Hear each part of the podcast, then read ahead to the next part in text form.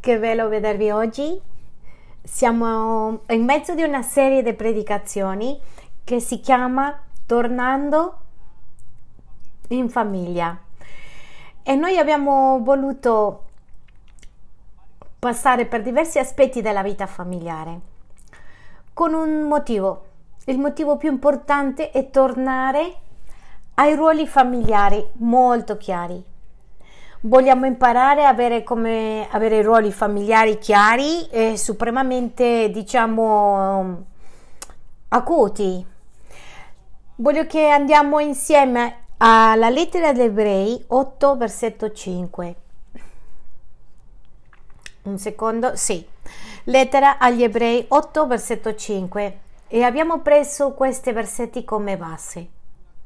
Durante le ultime settimane abbiamo parlato sulla famiglia e abbiamo attraversato per ogni ruolo quello che vogliamo raggiungere, ottenere è quello che facciamo qui sulla terra uguale a quello del cielo. Abbiamo parlato della mamma, del padre, dei figli, delle loro funzioni. Se non l'hai sentito puoi sentirla, ascoltarlo online, c'è a YouTube in CSI www.fratelli.com e oggi parleremo dei fratelli. Perché vogliamo parlare dei fratelli? Perché vogliamo che le, le famiglie riprendano questa forza che devono avere. L'unico modo è darle la visione corretta, dargli il modello corretto per fare una famiglia. Il padre ha bisogno di sapere qual è il modello corretto e la Bibbia ci dice che lo possiamo vedere questo modello è nel cielo facilmente.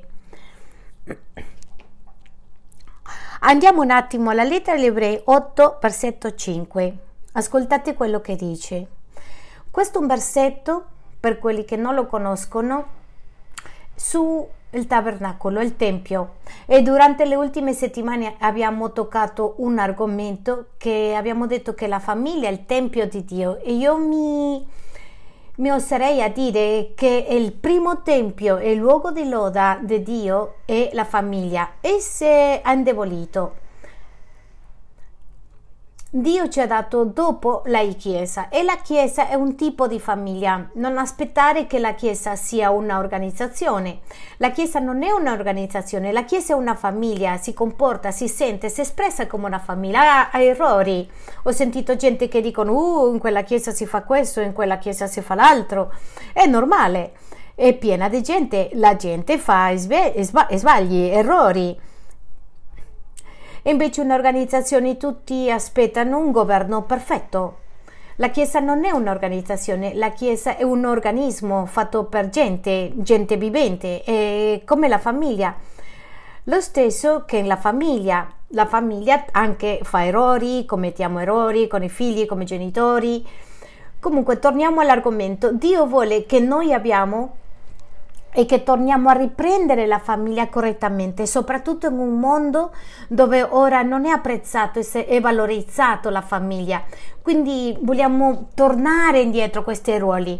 Andiamo a ispirarci con questo versetto. Questo versetto tratta quando Mosè sta costruendo il tabernacolo, il tempio e la sua famiglia, dico di nuovo, è il tabernacolo, è il suo tabernacolo. Non posso pensare che la Chiesa sia più importante che la tua famiglia è lontano da pensare che la Chiesa sia importante de- che la mia. A volte va così a graffiare come la Chiesa si comporta come una famiglia. Quindi quello che vogliamo fare è tornare dalla Chiesa alla casa, alla tua famiglia. Come lo facciamo? Attraverso di questo. Andiamo alle Bibbie. Ascoltiamo quello che dice sui membri della famiglia e dice: essi celebrano un culto che è rappresentazione è ombra delle cose celesti. La famiglia è un sistema di loda, è il luogo dove Dio ascolta e desidera che tutto esca l'incenso che racconta sul tabernacolo è in la famiglia, cioè che è il sistema migliore di adorazione. Ascoltate quello che dice. È ombra delle cose celesti. Io penso che la famiglia nella terra è una copia del modello che, del modello che abbiamo in paradiso e nel cielo. Ci parla di Gesù come il figlio e va bene, ci sta insegnando un schema, Vediamo la Chiesa come la moglie, vediamo Gesù come il marito e contempliamo tutti questi 4, 5, 6 ruoli che vediamo nella famiglia basici. Andiamo all'altra parte. Come fu, dito, fu detto da Dio a Mosè, Mosè ha costruito il tabernacolo. C'è scritto nella Bibbia che quando lui stava costruendo, come tu costruisci la tua casa, c'è scritto Dio a Mosè l'ha avvertito. Chi l'ha avvertito a Mosè? Dio. Al, dello stesso modo vuole avvertirci oggi a Jairo, a Diego, a Ali, che questo è il modo di fare il tuo tabernacolo. Quindi cosa vogliamo? Vogliamo ispirarti perché tu vadi a casa tua e fai il tuo tabernacolo come nel cielo. Che i giovani che non, ancora non sono sposati, quando si sposano, eh, fanno il tabernacolo così come in cielo. E andiamo alla prossima parte. Gli dice: Come fu detto da Dio a Mosè quando questi stava per costruire il tabernacolo, guarda, disse, di fare ogni cosa secondo il modello che ti è stato mostrato sul monte. Noi come figli di Dio dobbiamo prendere questo modello, assorbirlo e metterlo, eh, maneggiarlo, applicarlo nella terra. Amen? Infatti, voglio dirti una cosa, quando tu entri in una chiesa, entri per essere discepolato. Questo è il significato, è farti diventare e somigliare a Cristo fare diventare una persona come Cristo. Quindi in questo momento eh, stiamo diventando più simili a Cristo. Se tu sei marito e ti comporti come il Padre, analizzi come Gesù con la Chiesa e copia tutto ciò che è lì, sarai trasformato. Il mio ruolo come pastore è farti diventare più simile a Cristo e con gli anni vedremo più simile, più simile. Se tu non stai somigliando a Cristo, ti posso dire che tu non stai discepolato. La Chiesa vuole, l'obiettivo della Chiesa è che tu somigli ogni volta di più a Cristo, non per i capelli, non per la barba, sino che dica no, secondo la Bibbia si comporta più come Cristo. Amen. Diamo un applauso al Signore. Animiamoci, proprio rallegriamoci che stiamo facendo digiuno. Bene, dopo che abbiamo passato tutti questi ruoli, entriamo in un ruolo molto speciale che è il ruolo dei fratelli. Ho bisogno di entrare in questo ruolo perché è un ruolo poco apprezzato. Tanti non imparano a essere fratelli. Tanti fanno dei corsi per essere marito, moglie quando si sposano, tanti hanno i corsi per eh, diventare genitori. E la Bibbia dice chi vuole essere amico deve imparare a essere fratello. Voglio che tu pensi alla tua famiglia, voglio portarti in questo momento a pensare com'è la tua relazione con i fratelli, com'è, cosa succede con loro, che cosa c'è nella tue, la, eh, casa tua con i tuoi fratelli, com'è la tua relazione con loro. Io conosco famiglie che dopo che i genitori sono morti eh, hanno lasciato l'eredità e tutti si sono separati, non si parlano. Che cosa succede a casa tua? Com'è la tua relazione con i tuoi fratelli? Adesso ti voglio portare un tema più profondo. Com'è il rapporto con i tuoi figli? Come sono loro? Sono uniti? Che cosa c'è lì in quel posto? Che cosa sta accadendo in quel luogo? Voglio che tu sappi che Dio vuole insegnare come essere fratelli. Essere fratello è uno dei ruoli più importanti che troviamo nel Vangelo. E vedremo che sicuramente qualcuno pensa e dice eh, ma io non ho visto che Gesù aveva un fratello nel cielo. No, la Bibbia dice che sì ha fratelli. E vediamo in Matteo 12 versetto 46 tu vedrai con ottime troverai ottime notizie oggi e prenderai buone decisioni. E vediamo, mentre Gesù parlava ancora alle folle, ecco sua madre e i suoi fratelli che, stando di fuori, cercavano di parlargli.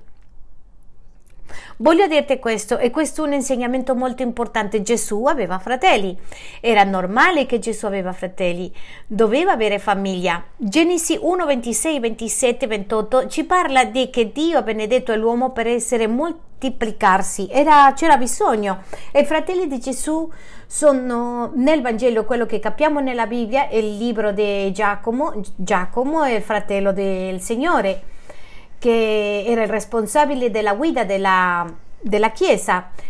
Giuda era il fratello del Signore e Maria, dopo avendo Gesù, ha avuto altri figli con Giuseppe. E questo è normale per la benedizione di Dio. Comunque, nel versetto 47 c'è scritto: E uno gli disse: Tua madre e i tuoi fratelli sono là fuori, che cercano di parlarti parlava dei suoi fratelli di sangue. Qui entriamo in un aspetto delle nostre vite che è molto importante capire, adesso che siamo cristiani, ora che abbiamo voluto crescere per somigliare a Cristo. Questo significa essere cristiano, versetto 48. Ma egli rispose a colui che gli parlava, chi è mia madre e chi sono i miei fratelli? E voglio lasciarti qui un momento e ti porto a una spiegazione che io gli do a mia figlia continuamente dopo che ho cominciato a camminare con il Signore e che sto imparando che è Gesù. E l'ho detto qualcosa a mia figlia che è molto importante da piccolina. Voglio che tu sappi che io non sono il tuo papà vero, il tuo primo papà. Il tuo primo papà è Dio e io sono il tuo padre terreno. Tu hai un padre nel cielo e io sono il tuo padre sulla terra. E questa è una verità biblica grande quando, quanto la casa. Perché sappiamo questo? Perché il mio ruolo come papà, Dio me l'ha, me l'ha impresta, ha deciso di darmi una figlia, figli, essere padre per loro. E nel caso di lei mi ha permesso averla e io quello che devo fare è formarla alla immagine di Cristo. E poi quando io muoio io le do indietro o in un momento dato lei riceve a Cristo, a Dio come papà e incontra il suo vero papà. Ci siamo? Questo è parte è biblico, tu lo puoi controllare attraverso della parola di Dio. Il vero Padre nostro è Dio. Dallo stesso modo noi abbiamo fratelli spirituali e la Bibbia è piena, inondata di questi termini. Tante chiese parlano dei fratelli, io ho gente che viene da altre chiese e un momento mi chiamano fratello Davide e noi non usiamo questo termine, noi non parliamo di fratello e sorella, ma sì viviamo essendo il fratello e la sorella. Per noi è più importante vivere che semplicemente menzionarlo. Dallo stesso modo questo accade, ti voglio tradurre questo che accadrà nell'altro versetto versetto 49. Estendendo la mano verso i suoi discepoli, disse, Ecco mia madre e i miei fratelli. Poiché chiunque avrà, avrà fatto la volontà del Padre mio, che è nei cieli, mie è fratello, sorella e madre. Quindi la parola di Dio ci dice categoricamente chi siamo fratelli e ci siamo diventati fratelli di Gesù. Tu dirai, qualche volta l'avevamo pensato, eh, se io ho vissuto, eh, se io potrei vivere in una famiglia ricca, famosa. Voglio dirti che tu ora sei venuto a essere parte di una famiglia famosa. Diamo un applauso al Signore, per favore. Ebrei 2, versetto 11 dice tutti quelli che amano, tutti quelli che l'hanno ricevuto, e Dio è padre di tutti quelli, sia colui che santifica. Adesso arriva il punto, non, vergo- non si vergogna di trattarli come, frate- come fratelli, non si vergogna di trattarlo come fratelli. La maggioranza delle persone pensa che l'adozione è una cosa brutta, essere adottato è una cosa che non va bene, no. Voglio che tu sappi che quando tu cammini con Gesù sei adottato. Dio ti adotta come suo figlio. C'è una delle bambine della chiesa che viene con mia figlia continuamente. Per noi è come una figlia. Perché? Perché sentiamo l'amore di lei e noi l'amiamo. È esattamente quello che fa Gesù con noi. Noi dobbiamo imparare a essere fratelli per vari motivi. E io voglio dirti una cosa, tutto ciò che viene insegnato in casa dei fratelli, quello che daremo il giorno di domani nella società, nel lavoro, nella chiesa, nella stessa casa. Se tu a casa tua non sei stato insegnato ad avere un rapporto bello con i tuoi fratelli, voglio che tu sappi che oggi sei una persona che, avrà, che sarà, renderà difficile avere relazioni con altre persone, perché a casa tua c'erano soltanto litigi, eh, ti metto con un altro e non lo sai come trattarli, ti arrabbi per eh, un altro e ti fa arrabbiare, però se a casa tua ti hanno insegnato a essere fratello quando tu vieni per esempio alla chiesa non hai problemi non hai problemi con l'uno, con l'altro, ti fanno una cosa e tu già hai imparato. Dove hai imparato questo? In casa. Perché? In casa, perché la casa è il laboratorio che Dio usa per conoscere e imparare a amare gli altri. E nella relazione che fai nel rapporto con i fratelli. Per questo ti voglio portare a pensare in questo momento come sono le tue relazioni, non soltanto a casa, sino con gli altri. Se tu dove vai c'hai nemici, Chissà perché non hai imparato a essere fratello. Se tu vai o dunque vai, ci sono persone che dicono eh, pastore non mi sento bene nella chiesa, tutti mi raccolgono però non mi sento bene. Voglio che tu sappi che qualcosa è successo durante la tua infanzia. Io ricordo che Sandy, mia moglie, mi raccontava degli aneddoti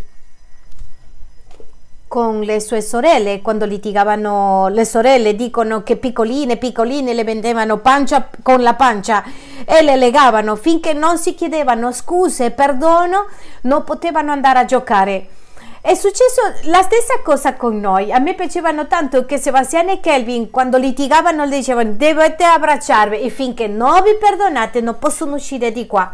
Voglio che tu sappi che questo porta guarigione perché perché noi possiamo più avanti affrontare cose nella vita. Che cosa succede con il figlio che è figlio unico? Quel figlio unico quando esce di casa, di quell'ambiente, come non ha imparato a essere fratello, pensa che è il re del mambo. E dove devono, deve fare tutto quello che lui dice perché non ha imparato a risolverlo. Infatti i figli che sono che c'è un spazio di sei anni con l'altro fratello sono considerati come figli unici e si deve insegnarli a strappare l'immenso egoismo che portano dentro. Devono imparare a amare. Voglio che tu sappi che questa è una bella notizia. Per questo c'è la Chiesa, per imparare, per insegnarci a essere fratelli, figli, genitori. Amen. Amen. Diamo un applauso al Signore. Per favore. Per questo voglio portarvi alla funzione del fratello. Vedremo tre funzioni dei fratelli e la prima funzione è amare. Tu ti puoi immaginare la prima funzione del fratello è semplicemente giocare, la prima funzione del fratello è, è tenere compagnia, no, la prima funzione del fratello è amare. Il fratello deve amare, è l'unico perché Dio l'ha messo lì per amare l'altro. Per questo impariamo a amare l'altro quando cresciamo, quando facciamo tante cose. infatti possiamo vedere nel modello che Gesù cosa ha fatto, la prima cosa che ha fatto come fratello maggiore, amarci. Gesù ci ama tutto il giorno. Gesù ci insiste tutto il giorno, ci ama incondizionalmente, nel peggiore momento ci ama, ci salva. Il ruolo di Gesù come fratello per noi imparare e dare, e dare, e dare, e dare amore. È tutto ciò che fa. Per questo sono i fratelli. Eh, ci sono eh, qualche occhi che ci sono aperti così grandi e dice no, questo non è il mio caso. Litigo sempre con mio fratello. Voglio raccontarvi che quando ero piccolino i miei genitori si sono separati e ricordo una delle cose che succedeva a mio fratello Alejandro e a me, litigavamo in continuazione. Mi ha buttato fuori la finestra, mi ha spinto fuori, eh, saliva su di me, fa, giocava al cavallo sopra di me, io lo buttavo la palla in faccia tutte queste cose. E eravamo maschi e dobbiamo picchiarci perché così crescono i ragazzi. Però ci siamo resi conto dopo, passando il tempo, che quello che era il riflesso di noi era la casa disfunzionale che eravamo. Papà e mamma litigavano. il nostro comportamento era uguale a quello dei nostri genitori. Per questo la insoddisfazione e la mancanza di tolleranza l'uno con l'altro e il velo dopo che ha passato il tempo non ti posso raccontare tutto, ti racconto dopo. Andiamo un attimo alla prima di Giovanni 4, versetto 20. E quindi i rapporti fra fratelli sono la palestra delle relazioni fisiche nella vita, nelle relazioni con altre persone, con altri amici, con altre persone che non conosciamo. A volte capiamo la relazione fra il marito e questo facciamo di solito con la moglie, con la famiglia, ma le relazioni con i fratelli perché continuamente rec- eh, ricreiamo quello che eravamo in casa. Se eravamo miserabili con i fratelli in casa, siamo miserabili fuori. Però se abbiamo imparato dentro casa, andrà bene fuori casa. Questo è un comandamento. Perché è così importante l'amore fra fratelli? Perché è un comandamento. infatti è l'unico posto dove tu troverai che l'amore è un ordine è nel Vangelo. Tu guardi un film e ti diranno l'amore è un sentimento. Tu vai alla scuola e l'amore ti dice è un sentimento. Tu vai alle, alle reti sociali e ti dicono no, l'amore è un sentimento. È l'unico posto dove e l'amore, un comandamento è nella parola di Dio. E Gesù lo dice, ti do un comandamento, dice, ti do una ordine. La ordine è che vi dovete amare l'uno con l'altro. E questa ordine è un contesto dei fratelli, da imparare e se deve imparare devi mettere a posto certe cose. Andiamo un attimo alla lettera di Giovanni 4:20. Questa è una prospettiva molto diversa e così dobbiamo genitori crescere i nostri figli. Se uno dice io amo Dio, ma odia suo fratello, è bugiardo.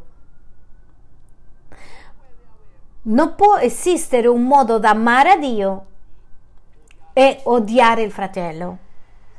Dice perché chi non ama suo fratello che ha visto non può amare a Dio che non l'ha visto. Ti voglio tradurre questo modello.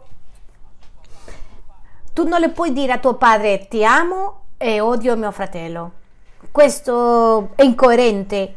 Come dire amo mia moglie però odio il suo corpo. È come dire amo mio padre con tutto il mio cuore, ma voglio distruggere mio fratello. Vedete come è funzionale? Dio ordina che i fratelli, quello che ha fatto Gesù, ama i tuoi fratelli, ama i tuoi fratelli e impara a amare i tuoi fratelli. Sì?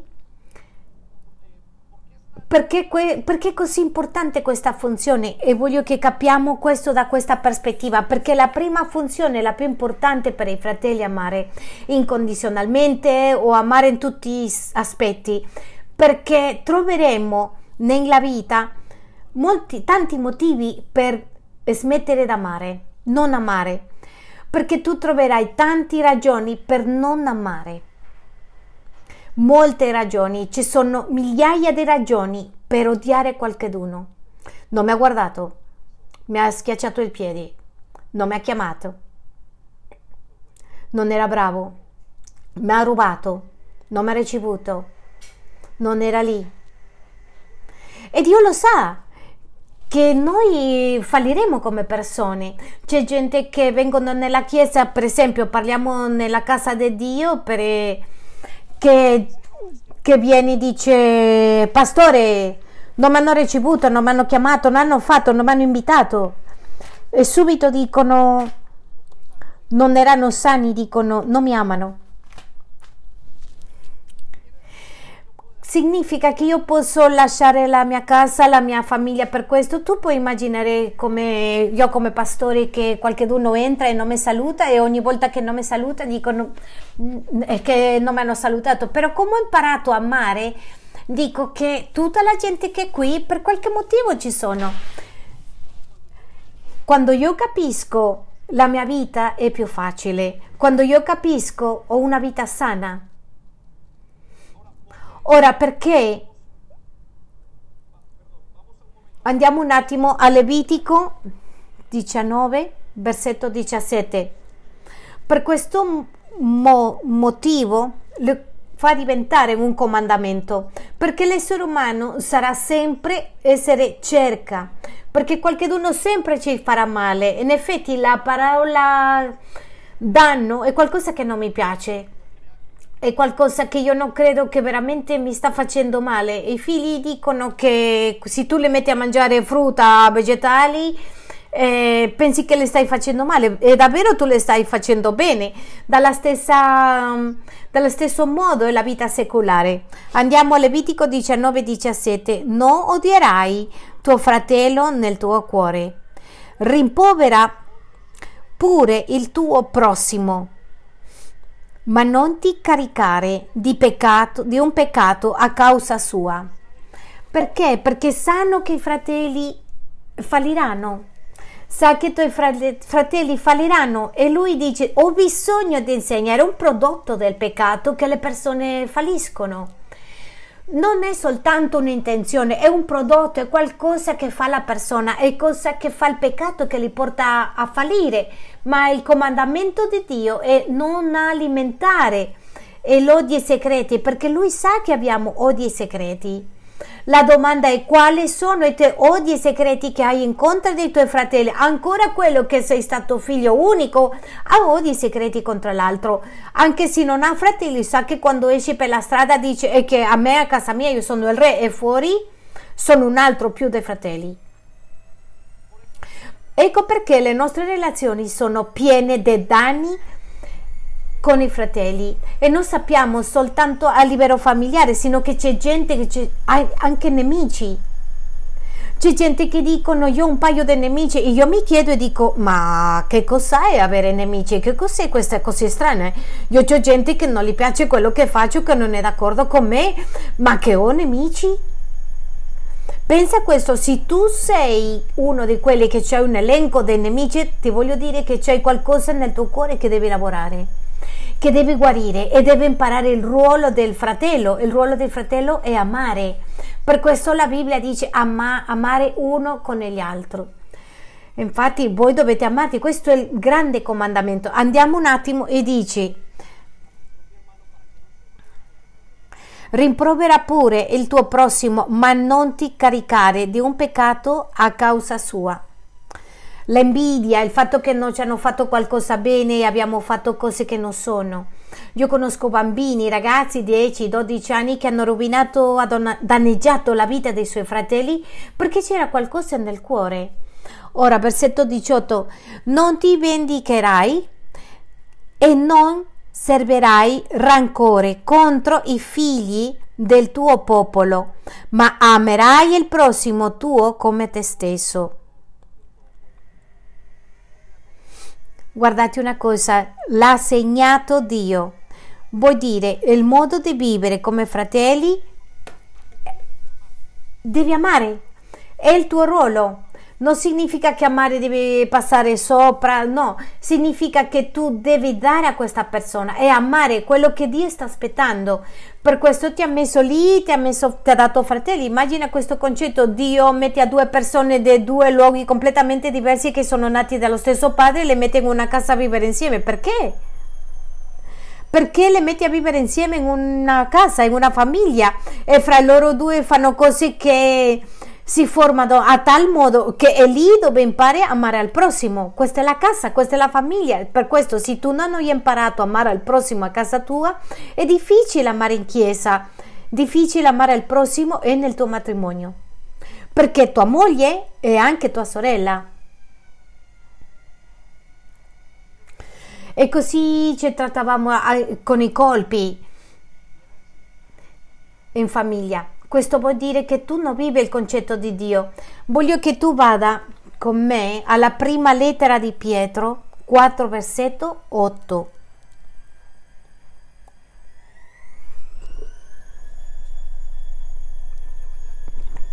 E vorrei che prendi questa idea e dice parla perché l'amore è la funzione principale. Io voglio che tu sia cosciente. Tu devi sapere perché perché tu oggi deciderai di questo posto. Tanti di voi siete in una relazione dove non si parlano con i fratelli da 5 anni o non sono più fratelli e Dio ti darà amen. Amen. Devi amare, devi amare. L'essere umano non sente di chiedere perdono e l'essere umano deve scusarsi l'essere umano non sente che deve chiedere perdono. Questo non esce da lui. Vuole la benedetta, vuole giustizia. E Dio lo sa. Però Dio quello che fa è darci un modo diverso. Per questo voglio che tu pensi, tante famiglie, andiamo alla prima di Pietro 4.8, ascoltate quello che dice, qui ti metto in un contesto, soprattutto abbiate amore intenso gli uni per gli altri, guardate questo, soprattutto abbiate amore intenso gli uni per gli altri, abbiate continuamente dimostrando l'amore. Dio spera che tu continui e l'amore deve continuare. E l'amore deve essere una questione non di un momento, sino che deve essere un concetto continuo, un desiderio continuo per ottenere qualcosa. Ora il motivo per il cui dice che sia così, estende l'ultima parte, dice perché l'amore copre una grande quantità di peccati. Perché dobbiamo imparare ad amare? Perché l'amore copre moltitudini di peccati. I genitori, qualcheduno vedete ai figli e ne, non, non vedete neanche un errore e tutti gli altri riescono a vedere gli errori. Tu non vedi mm, errori nella tua moglie e ah, sbagli. Tante mogli non vedono mm, sbagli nel marito e questo marito è pieno di errori. Ma che copre questi errori? È l'amore. E l'amore copre moltitudine di peccati. E Dio sapeva che saremmo incontrati con tutte queste situazioni difficili nella strada e momenti con gli amici ci tradivano, ci farevano male, tante cose. E Dio dice: devi avere amore per coprire questi sbagli. Ascolta, non per sparire, sì, perché quello che sparisce è Gesù, sino per coprire e che tu non li vedi. Perciò Dio dice nella prima, quel, la prima cosa che il fratello deve fare è imparare a amare. Ed amare si impara. Quanti di noi non abbiamo imparato ad amare e ancora troviamo qualcuno che ci ha fatto qualcosa male, eh? del male? E la tristezza è che se io ti chiedo su tuoi figli, tu gli dici ah, sono pronti per fare una, una, una laurea, per avere soldi, accumulare soldi. Già ce l'hai pronti con una PlayStation, ma pochi genitori insegnano allo, a, ai figli ad amare. Tu ne hai una stanza pronta perché pensi che devi provvedere, ma dove hai imparato a amare? Tu hai bisogno e io devo imparare a amare. Dove hai imparato ad amare? Io ti chiedo, dovete, dove hanno iniziato i tuoi genitori ad amare il resto, agli altri e la società è impegnata in che ti devo dare qualcosa, le istruzioni per accumulare soldi e continuare e andare lontano e alla fine la famiglia è finita. Voglio darti un concetto molto molto speciale Ogni volta che leggo la Bibbia sull'amore e l'unità mi sorprende perché sono una stratega mentale e mi piace vedere come posso farlo meglio.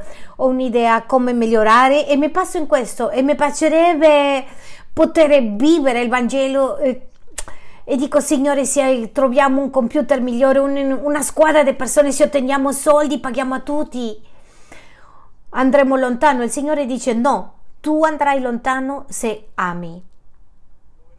E lo vedremo più avanti nell'altro argomento.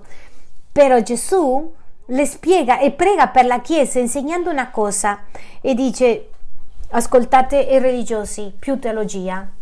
Ci sono qualcheduni che pensano che l'essere umano ha bisogno di più teologia, che hanno bisogno di nuove auto, più palazzi, e dice andiamo a dare a ogni chiesa un stadio intero per continuare l'opera.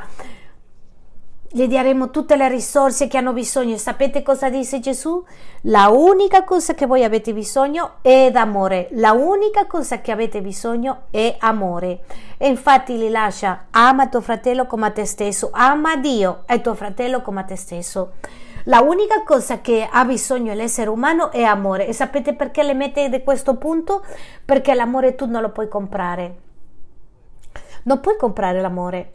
Tu non puoi andare alla ferramenta a comprare 10 kg d'amore, non puoi andare a, compra- a, comprare una macchina d'amore, non puoi andare in una gelateria e darmi un gelato d'amore al supermercato e l'amore deve essere prodotto dall'interno.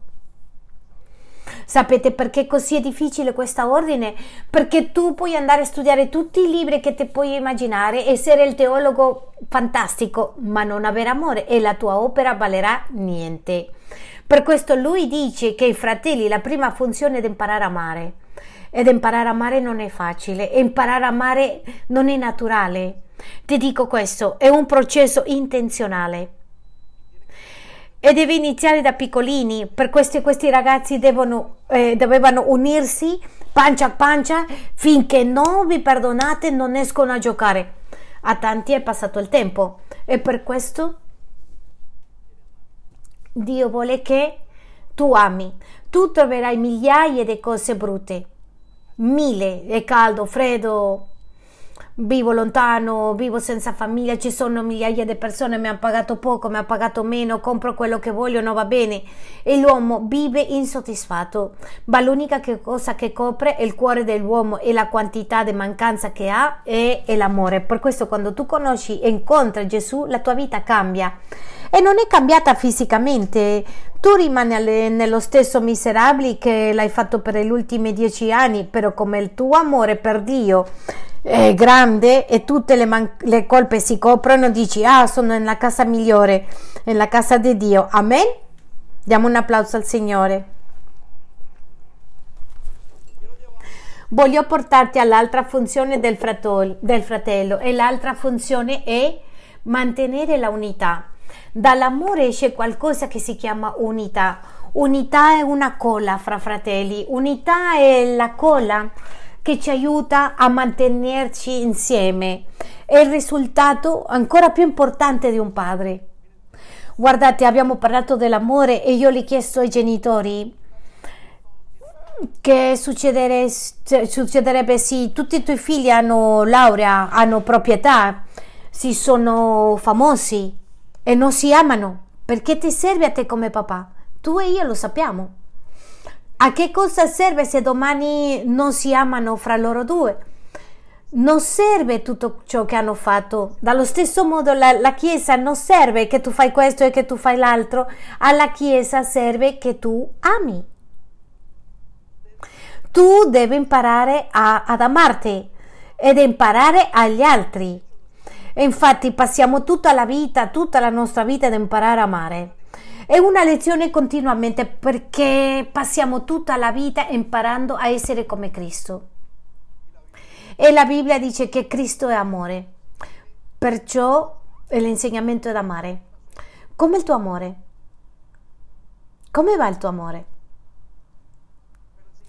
Ma l'altro risultato successivo è la unità. Andiamo un attimo a Giovanni 17 versetto 21. Ascoltate, stiamo preparando la casa, la famiglia.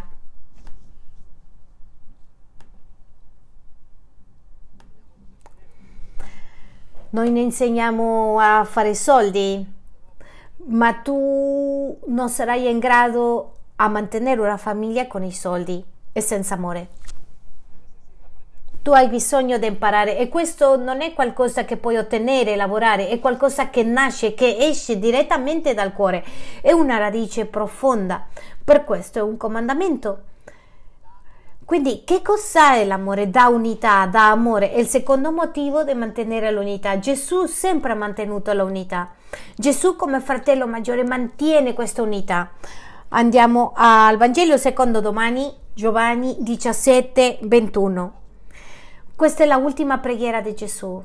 La Bibbia dice che Gesù esce da questa terra e ci dice le ultime parole sono ti lascio e vado a preparare una casa, stiamo parlando del cielo, e tornerò per voi. E prima di partire prega.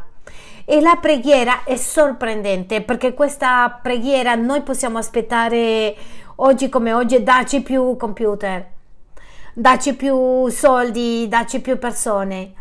E torna il Signore a pregare per la unità. Perché ha pregato per l'unità? Perché sa quello che abbiamo bisogno, quello che ci serve.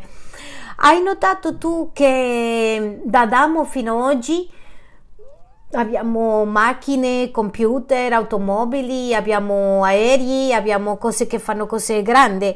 Ha cambiato la, la tecnologia.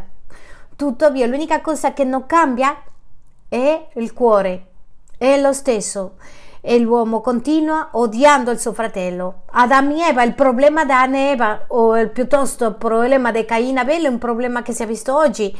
Dove è voluto l'uomo? È voluto dall'esterno. Adesso ci vestiamo diversamente, facciamo cose diverse. Tanti vogliono essere biblici un, e fare un sinnumero di cose. Adamo e Eva non avevano vestiti, ma il cuore rimane lo stesso. Dio deve lavorare è il tuo cuore, è il tuo cuore, non la tua carriera. Con questo non voglio dire no, non avere una carriera, no, lavora nel tuo cuore, è la scienza della tua vita. E tu e io possiamo lavorare come mi piace stare tutto il giorno e nascondere il cuore e pensare che arriviamo a un punto e non si vedrà. No, si nota. Perché dal tuo cuore è dove il problema e dal cuore Dio ci chiede di unirci. Per questo Dio chiede in questa preghiera. Vediamo. Che siano tutti uno.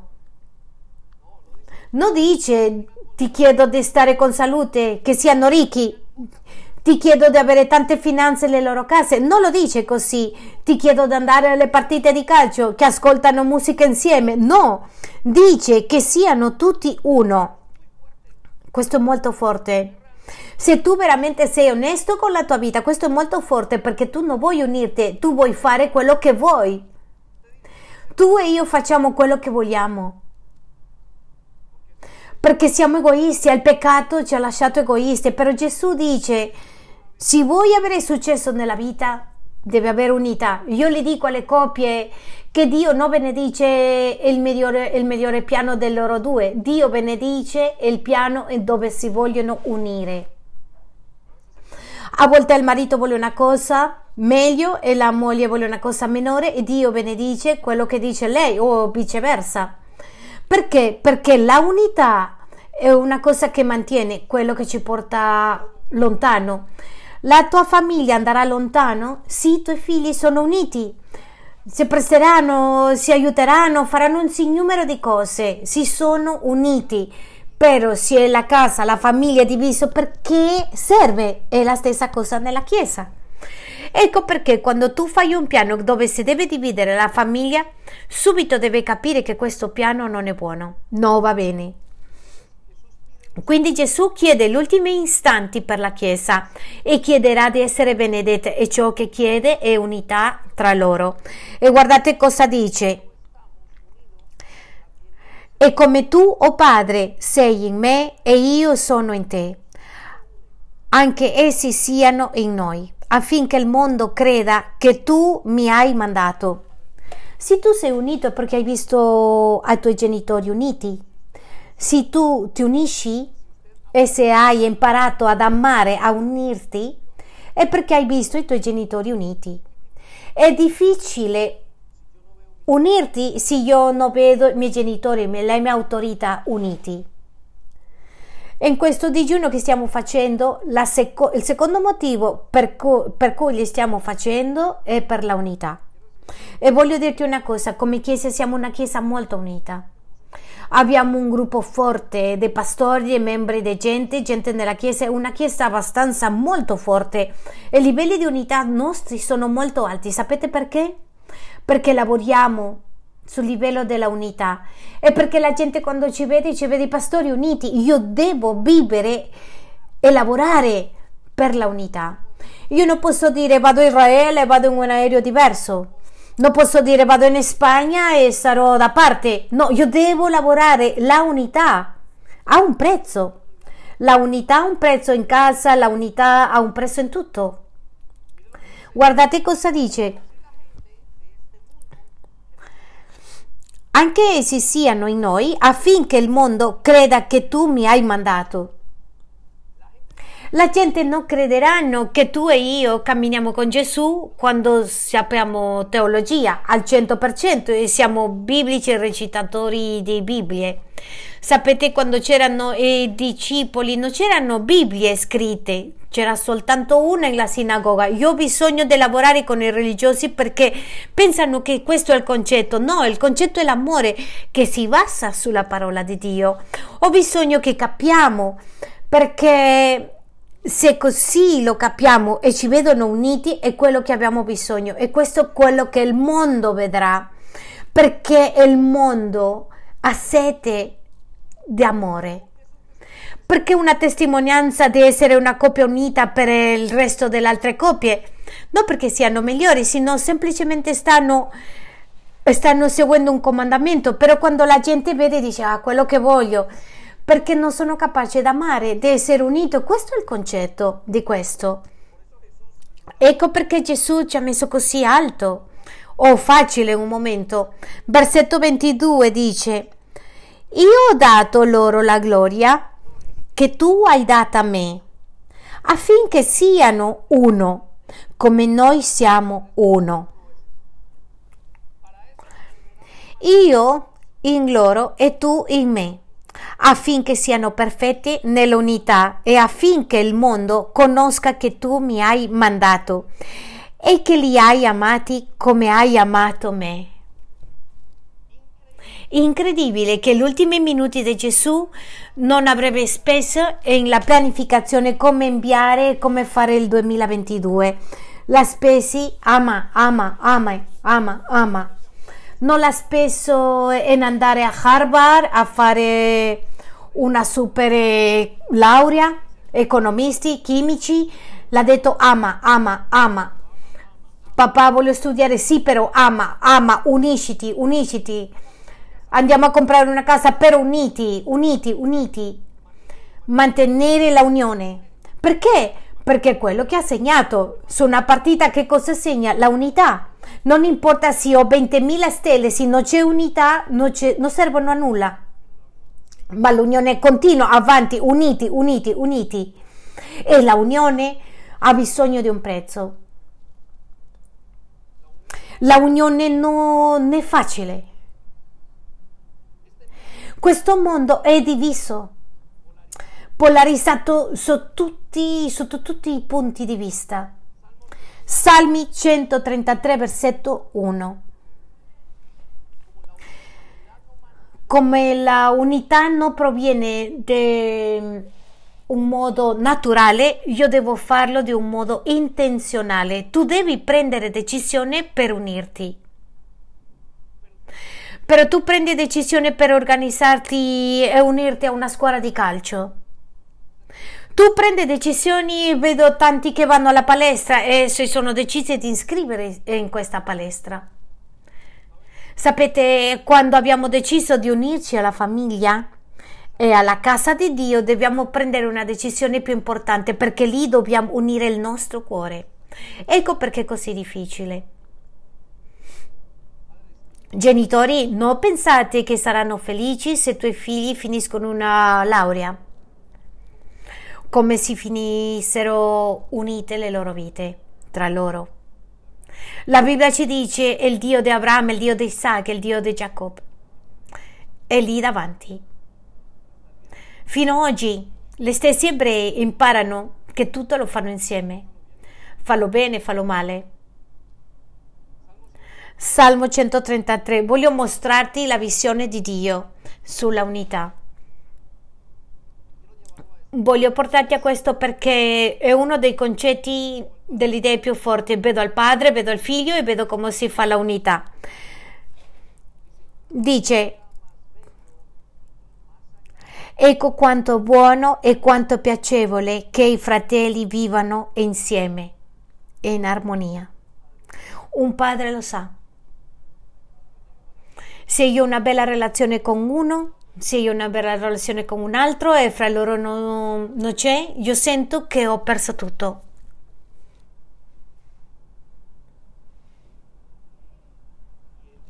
E lui dice, non c'è niente più piacevole. Sai perché? perché porta tranquillità. La gente conflittiva si ammala di più, soffre di più, perché non, non ho imparato ad amare. Com'è possibile non, non, vedere un fratello per dieci anni non parlare con lui? Non parlare in casa? È qualcosa molto difficile. Ora nota una cosa, guarda cosa dice. La unità più che un momento, un atto è un processo. C'è scritto che non c'è niente più piacevole che i fratelli vivano vivano. È qualcosa continua. La unità si deve vivere, va vissuta continuamente. Perché rimaniamo nella chiesa dopo che finisce a mangiare? Per la unità. Ci sono migliaia di ragioni per non essere insieme a nessuno. A volte a me non piace parte di quello che faccio e mi devo unire a volte preferisco riposarmi e vado. Sono andato a riunioni e un po' malato. Perché? Per essere unito. La unità deve pagare un prezzo. Chi vuole avere amici deve imparare a essere amico. La unità ha un prezzo ed il prezzo è qui direttamente nel cuore. Io devo fare e ci costa. Venire a una riunione è unità. Tutto costa, tu devi pagare, ha un valore, e ha un valore emotivo, ha un valore fisico, ha un valore finanziario, ha un valore di tempo. Tutto in unità ha un prezzo. Questo che stai facendo qui è unità e stai pagando un prezzo per questa unità. È questo che porterà alla unità. Allora non confondiamo la unità con la uniformità. La uniformità è volere fare tutto uguale e non è quello che Dio vuole. Dio vuole armonia. Vedere quanto è piacevole vedere fratelli che vivano insieme e in armonia. Che succede? E che io possa camminare con loro senza litigare, aggiungendo alla loro vita. Ci sono cose che non possiamo avere bene fra noi, ma io ho bisogno di camminare in armonia, toccare la nota che manca. Voglio che andiamo all'altro versetto che c'è scritto, è come olio profumato che sparso sul capo, scende sulla barba sulla barba di Airone. E l'amore produ- produce unità, la unità produce comunione, la comunione produce amicizia.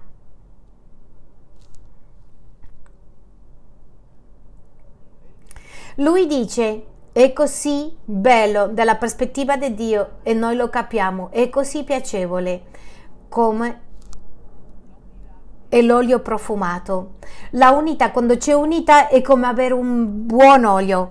È quello che dice, è l'olio profumato del, del sommo sacerdote. Con questo olio, quando venivano le pecore, il sacerdote metteva l'olio sulle pecore e guarivano, sulle ferite e guarivano. E l'olio guariva le ferite dei malati nelle guerre, in tutte queste situazioni che succedevano. Dallo stesso modo, dello, è lo stesso ruolo che fa la unità in una persona. Perché? Perché l'amore copre una moltitudine di peccati e la unità guarisce. Per questo la seconda funzione del fratello è unirsi. Tu devi cercare la unità. Tu devi cercare l'unità dove sei, in casa tua, in, in casa tua, nella tua famiglia, nella tua chiesa. Tu devi cercare l'unità nel tuo paese, la unità nel tuo lavoro. Tu devi cercare la unità del tuo partner. Perché? Perché da lì viene l'olio. C'è qualcosa che viene da potere nell'unità. Guardate una cosa, quando una squadra è unità raggiunge, c'è potere, c'è una sinergia totale, ma quando non è in unità c'è zero potenza. E il potere che tu desideri nella tua vita è un potere che sia come l'olio che viene da parte di Dio. Infatti penso che, guardate cosa dice, scende, è come l'olio profumato che è sparso sul campo, scende sulla barba, sulla barba di Arone, che scende fino all'orlo dei suoi vestiti. Andiamo al versetto 3. Il gruppo dell'Oda, per favore, accompagnarmi. Voglio che andiamo insieme e guardiamo questo.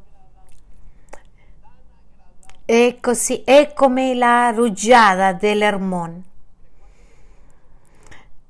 Quanti di noi siamo stati litigando in un momento, in un momento con una coppia che litiga?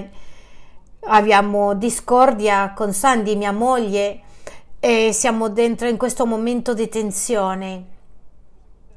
Io lo so che ti è successo questo, ma notate questo, quando tu sei dentro in unità è così bello, è così piacevole essere unito, essere insieme, è così bello il risultato, è così buono così piacevole, dice il Signore. E lui lo sa. Se lo sapeva questo è perché nella Chiesa avrebbe bisogno di questo, ma ancora di più, se lui ha detto è perché la tua famiglia avrà bisogno. E voglio che tu sappia questo, questo non accadrà. Questa informazione non, non verrà dalla scuola dei tuoi figli, non verrà da te. Questo soltanto viene da Dio.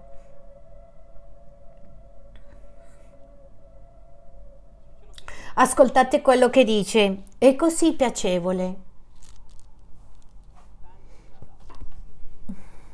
Che si sente l'unità, è come la rugiada dell'Ermon che scende sui monti di Sion. La infatti il Signore ha ordinato che sia la benedizione, la vita in eterno.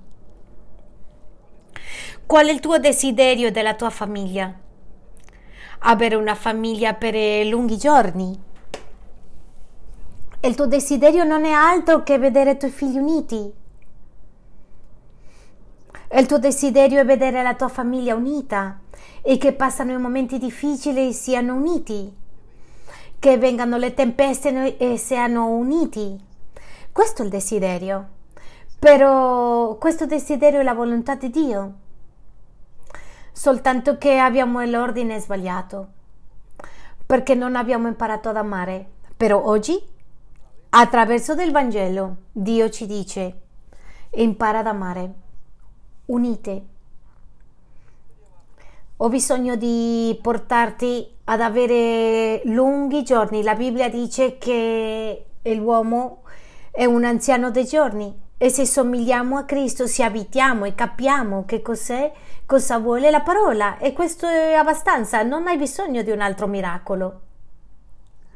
Questo è il miracolo più grande, applica questo e, e avrai una lunga vita. Il problema è come lo applichi se tu non ne hai. Quindi ricevelo. Riceve unità.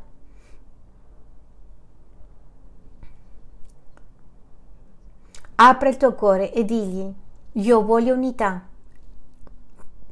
e voglio imparare avere unità. Ho bisogno per tante cose, perché non l'ho avuto in casa, perché i miei genitori sono divorziati, perché litigavo con mio fratello, perché ancora voglio realizzare le mie idee, perché penso che il mio è migliore. Però oggi ho bisogno di unirmi. E quando ci uniamo, quando cominciamo, voglio dirti che la unità è un processo la Bibbia dice che dobbiamo maturare, che la unità inizia da pezzettino in pezzettino e va più alto e vedremo il risultato. Alziamoci in piedi per favore. C'è una canzone che abbiamo cantato prima che diceva Non mi hai abbandonato. Il Signore è qui Voglio che ti fermi un momento prima di continuare ad orare. Voglio che tu ti chiedi quello che tu già sai nel tuo cuore, con chi hai alimentato il tuo odio. Con, che, con quale fratello fisico della infanzia dei tuoi genitori e che oggi impedisce questo odio alimentato. A volte vedo le ragazzine che non si vogliono bene ancora qui, qui nella chiesa. E questo è il risultato di una famiglia che non si unisce.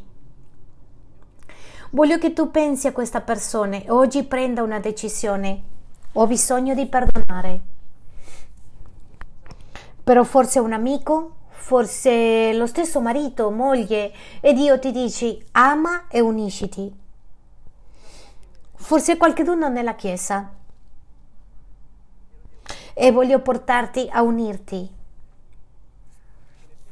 Che gli chiede a Dio in questo momento, in questa fonte di unità. Voglio che tu sappi che siamo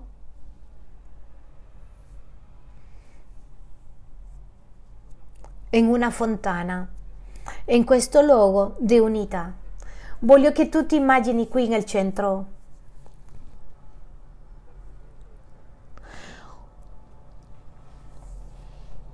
Che lo Spirito vuole portare alla Chiesa. Gente che si unisce con un unico scopo, essere come Gesù. Gesù era un fratello. Andiamo a chiedere perdono e lasciare andare a questa persona. Chiudi gli occhi per favore.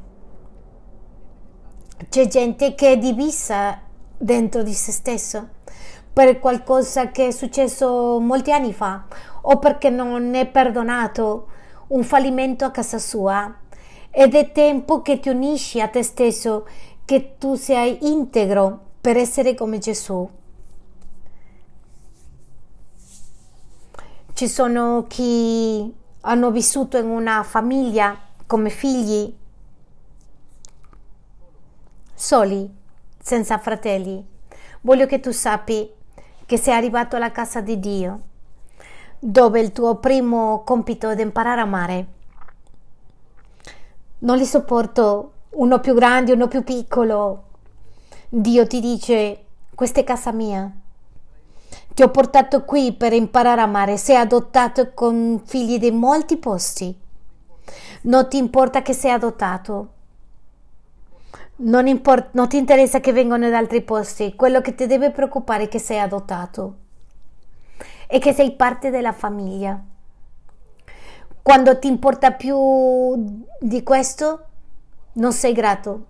Quando ti importa l'altro, sei egoista. Grazie Signore. Decidiamo perdonare a chi non è amato. Decidiamo perdonare come un comandamento a chi ci ha fatto male. Decidiamo perdonarci a noi stessi e vogliamo imparare a amare. Signore Gesù, Signore perdona se abbiamo portato la divisione a casa nostra. Se un giorno l'ho detto a mio marito, questo è quello che voglio, tu vai da questa parte, io vado dall'altra parte, sì, stiamo danneggiando la vita dei nostri figli, però tu prometti che se io mi pento e ti chiedo il tuo aiuto per iniziare un nuovo processo nella vita mia. Forse vieni da una casa dove i tuoi genitori si sono divisi dalla chiesa, dalle famiglie. Questo è il momento di chiedere perdono per i tuoi genitori, Perdonaci perché i miei genitori non, non hanno mantenuto la unità, ma vengo davanti a te perché tu mi coli di nuovo, voglio essere incolato di nuovo, voglio essere uno con te e nel nome di Gesù. Apre le tue mani, Chiesa. E io voglio chiedere al Signore di portare un olio ovviamente non lo puoi vedere, ma che vengano quantità di olio di unità sulla tua vita, così puoi portare a casa tua, perché così puoi iniziare cose nuove in casa tua, nella tua coppia, con il tuo partner. Lo so che stai facendo semplicemente un simbolo, ma apri le tue mani. Questo è un simbolo di fede. Spirito Santo, mentre che noi ci pentiamo e ti chiediamo perdono, ti chiediamo di dare una provvisione di unità ovunque andiamo, tu metta unità, che entriamo alle case con i nostri figli, con i nostri genitori, fratelli, nostre sorelle, dei miei amici e, e l'impatto della mia unità con te posso ottenere molto di più che quando la gente che ha bisogno d'amore osservi come viviamo. E nel nome di Gesù e siano amati, coperti, coperti di moltitudine di peccati. Nel nome di Gesù ricevi adesso